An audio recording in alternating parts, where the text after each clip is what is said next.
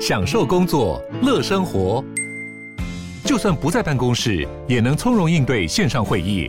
HP Dragonfly 透过专业的 HP Presence 设计，内建降噪及会议快速键，搭配清晰的 Bang & Olufsen 音效，增强音讯及视讯功能。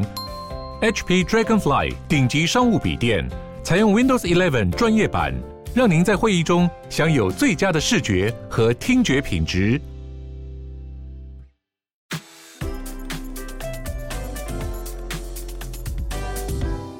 迎鲨语，带你关注那些有流量却没声量的有趣资讯。用十分钟零碎时间，一起跟上这个永远跟不上的世界。有些热门自杀地点真的让政府很头痛，像是在韩国首尔跳汉江，就是很多人会选择轻生的方式。沿着首尔的汉江有二十八座桥梁，都是自杀的热点。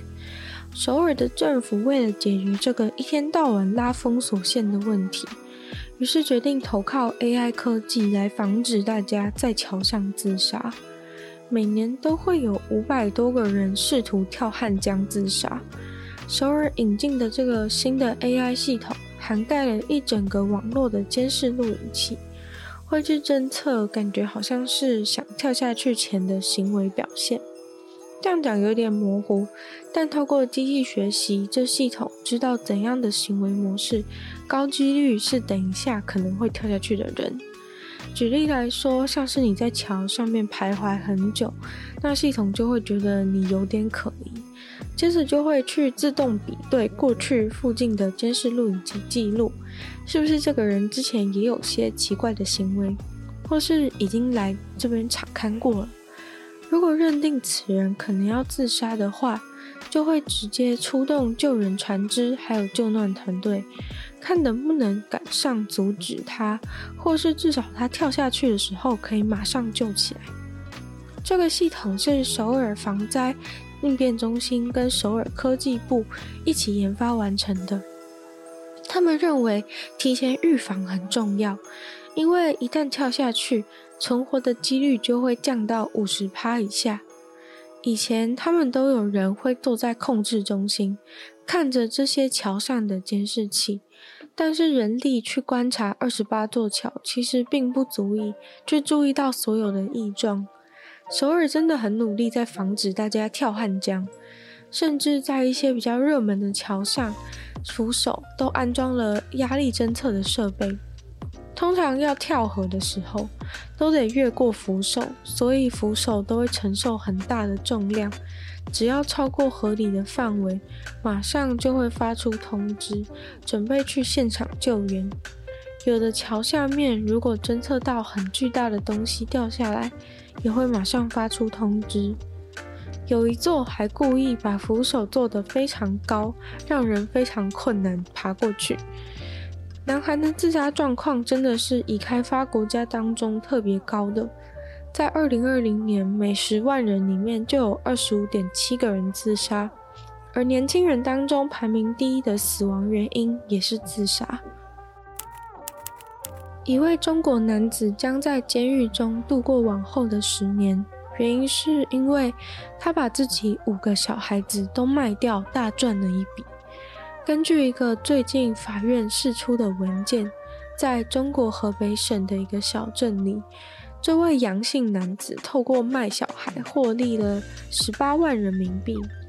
法院说，调查后发现，男子和他的老婆并不是后来经济困难才忍痛卖小孩，而是本来就打算把生小孩来卖，当成是一种生意。那位男子把生出来的五个小孩全部都卖掉了，其中包含了两个儿子和三个女儿。从二零一二年到二零二零年，每个小孩大约值两万到八万的人民币。他并不是直接把小孩卖给想要的人，而是多半先将小孩卖给一位理性中间人。理性人口贩子可以从中抽取三千六百块人民币。其中一个儿子则是直接在产房生产的时候就卖给了一个刚好也在现场的一个女人，马上出生，马上成交，现货交付。最后，李姓中间人也被判了七年，负责假扮母亲的一位女子也被判了二十一个月。而作为生育机器的女人却没有在法院文件中被提及。中国小孩的贩卖生意最猖獗的时候是在一九八零、一九九零年代。现在虽然已经减少了很多，但是还是会出现这种事。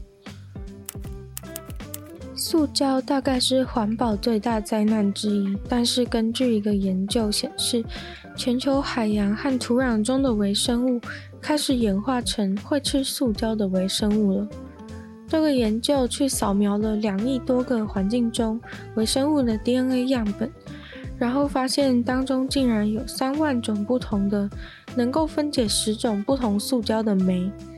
这个研究是世界上第一个大规模评估有塑胶分解能力细菌的研究。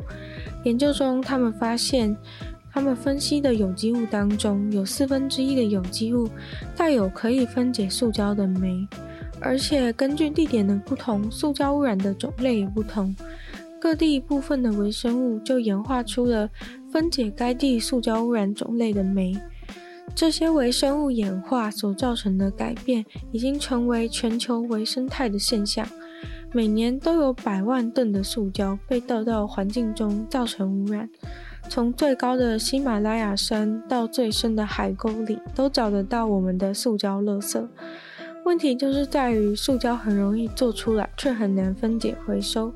如果能有效利用这些酶的话，就能够快速地分解塑胶，重新组成再利用。从这些微生物身上找到的酶，接下来将会想办法投入业界使用。研究人员说，他们了解，在大量塑胶开始出现以后，一定会有些生物能够在这个环境压力之下演化。但是他们没有想到的是，竟然有这么大量的微生物都演化了。塑胶爆炸性的生产，也就是这七十年前开始的事。从每年两百万吨的塑胶变成每年三亿八千万吨的塑胶，这七十年的时间就让微生物找到了生存的出路。目前有九十五种不同的塑胶分解酶，在常见的垃圾堆积场的细菌中都可以发现。它们总共从两百三十六个不同的地方取了 DNA 样本，找到了有些酶本来是跟人体中也有的酶类似的。人体中的这些酶当然是本来是没有分解塑胶的能力，而海洋中的微生物也很厉害，有一万两千种新的分解酶是在海里找到的。他们找了三种不同深度、六十七个海洋中的地点，发现越深的地方塑胶垃圾越多，分解酶的数量和种类也越多。有六十趴的塑胶分解酶是没办法分进去任何现有的分类中。对科学家来说，这都是非常陌生的酶。他们分解塑胶的方式都让科学家觉得很神秘。寿司很好吃，但是制作寿司需要的劳力和技术使寿司的成本很高。但是我们却还是可以在便利商店啊，或是超市看到一些比较便宜的寿司。原来是因为早就有日本厂商制作了寿司的卷心来解决低成本寿司的需求。日本超市如果没有买这种现成的内馅卷心的话，超市的员工都必须要负责把整个寿司从头到尾做好，非常的辛苦，人力成本也很高。于是，一家原本专做玉子烧的工厂就决定要切入这个生意。把寿司中间的卷心先做好的话，超市员工就只需要把外层的海苔和饭的部分，把再摆上这个卷心，把它包起来就好了。但是这间工厂是用什么神秘的机器来做寿司卷心的吗？其实也没有，工厂还是需要大量的人力，只是规模大，使用生产线的方式省去了很多成本，感觉好像也没有特别厉害。但是他们竟然一年可以卖五百万个寿司的卷心，有上千家店都跟这家厂商来订购。现在他们也研发出了五种不同口味的寿司卷心，连墨西哥卷饼的内馅都有。做成寿司以后，大家也完全都看不出内馅的卷心是事先做好的。原来这就是便宜寿司的秘密啊！今天的鲨鱼就到这边结束了。喜欢鲨鱼的朋友，记得帮鲨鱼分享出去。可以的话，在 Apple Podcast 帮我留星星，写下你的评论。非常欢迎在任何留言区的地方留言给我，都在回复哦。那可以去收听我的另外两个 Podcast，其中一个是《女友的纯粹不理性批判》，里面有时间更长、主题性的内容，可以陪大家度过失眠的夜晚。那也可以去听我的另外一个。Podcast 听说动物是我的新节目，会跟大家分享一些动物的小知识，那就也可以去订阅 YouTube YouTube 频道，追踪我的 IG。然后 Sherry 的话，就会继续在每周二、四、六跟大家相见。那么下次见喽，拜拜。